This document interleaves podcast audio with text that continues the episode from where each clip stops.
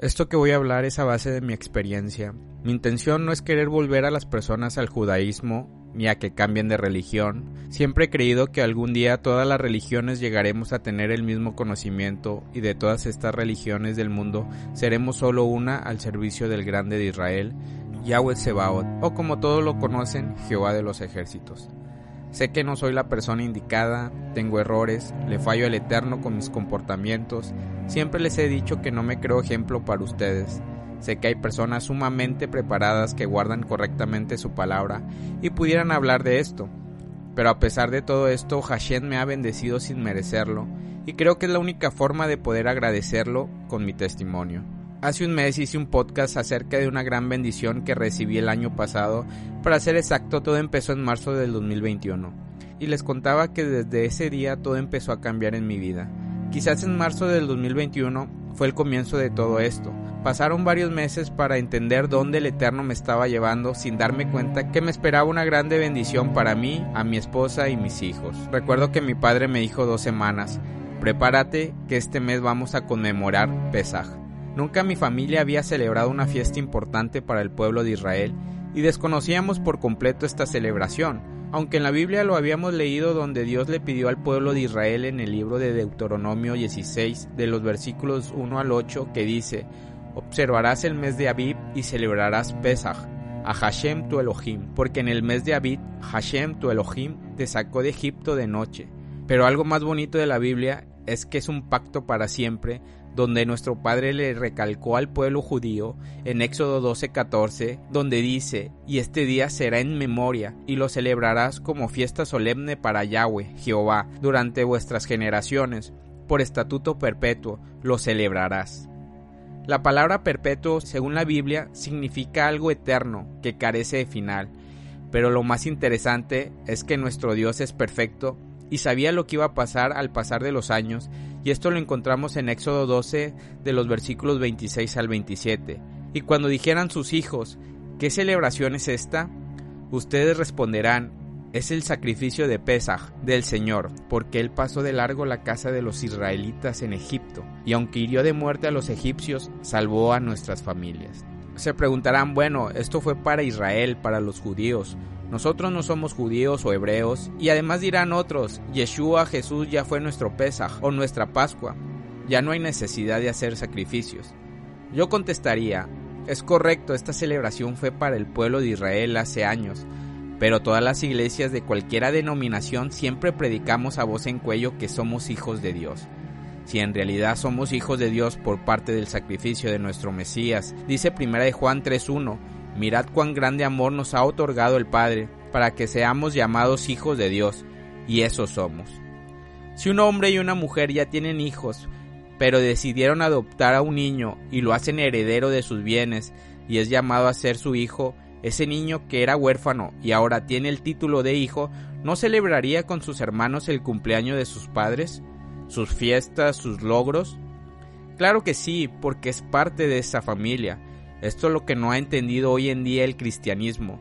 Nosotros somos hermanos del pueblo judío, y no solo de ellos, de todas las denominaciones, de todos los que creen en el Eterno de Israel. Por eso debemos de conmemorar el Pesaj, entender que antes éramos esclavos, vivíamos en la esclavitud de este mundo, pero vino nuestro Padre a liberarnos del pecado.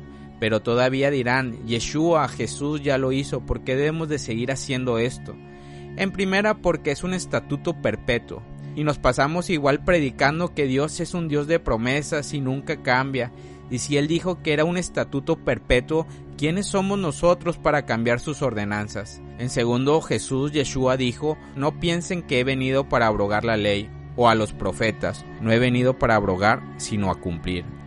En otras palabras, Yeshua dijo, no piensen que vine a suspender o dejar sin vigor la ley de mi Padre. Él vino a cumplir, a hacer nuestro Pesaj, y ese día debemos de acordarnos del sacrificio que hizo, de cómo Dios nos sacó de una esclavitud humana y cómo nos volvió a sacar de la esclavitud del pecado por medio de su Hijo. Y es por eso que hoy en día Israel, tanto mesiánicos y no mesiánicos, siguen respetando esta ordenanza de nuestro Padre. Paul Preston una vez dijo, quien no conoce su historia está condenado a repetir sus errores. Y esto es muy cierto. Dios sabía que después de años, décadas, sus hijos se olvidarían de todo lo que hizo para liberarlos. Y por eso le indicaba al pueblo que cuando preguntaran sus hijos qué celebración era esta, les recordaran qué fue lo que hizo por ellos el Santo de Israel. Y vemos que sí se olvidaron al pasar de los años. En jueces capítulo 2 versículo 10 dice, después de que murieron todos los de esa generación, creció otra que no conocía a Donai, ni recordaban las cosas poderosas que él había hecho por Israel.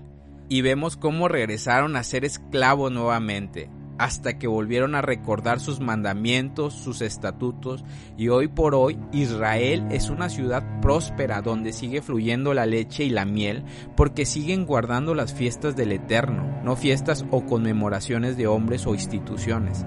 ¿Será que hoy estamos en el tiempo de Josué y necesitamos que venga y nos diga Hoy, ¿a quién han de servir? Si a los dioses que sirvieron a sus padres que estaban al otro lado del río, o a los dioses de los amorreos en cuya tierra habitan, pero yo y mi casa serviremos a Hashem. Es por eso que ese 27 de marzo en el Shabbat mi familia y yo conmemoramos su fiesta, no fiesta de judíos, no fiesta de Israel, la fiesta del Eterno, Yahweh Sebaot Jehová de los ejércitos. Mi padre le explicó a sus nietos, a sus hijos, a su esposa, su nuera, su yerno, su hermano, su cuñada, sus sobrinos, que era esa celebración. Y hoy conocen qué es el Pesaj, por qué se celebra. Le recordó a sus nietos para cuando ellos crezcan y si llegasen a tener familia, ellos a sus hijos le puedan enseñar cómo por miles de años seguimos guardando su estatuto perpetuo. Fue desde ese 27 de marzo que mi vida empezó a cambiar y pude ver cómo todo cambió poco a poco, pero esto lo contaré en otro podcast porque no solo fue el Pesaj, Pesaj fue la punta de la bendición que llegaron a mi vida. Este nuevo Pesaj llegará el 15 de abril y terminará el 28 de abril de este año.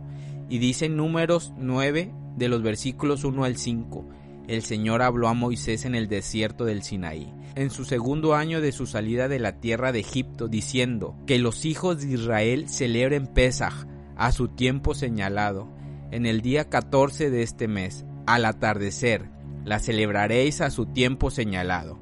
La celebraréis conforme a todos sus estatutos y conforme a todas sus ordenanzas. Te pregunto hoy, ¿tú a quién quieres servir? Mi casa y yo serviremos a Hashem. Gracias por haber escuchado este podcast. Si este podcast te ha ayudado, compártelo con un amigo o con algún familiar. Sé que le será de ayuda. Recuerda visitar nuestra página de Instagram, Inspirando tu vida.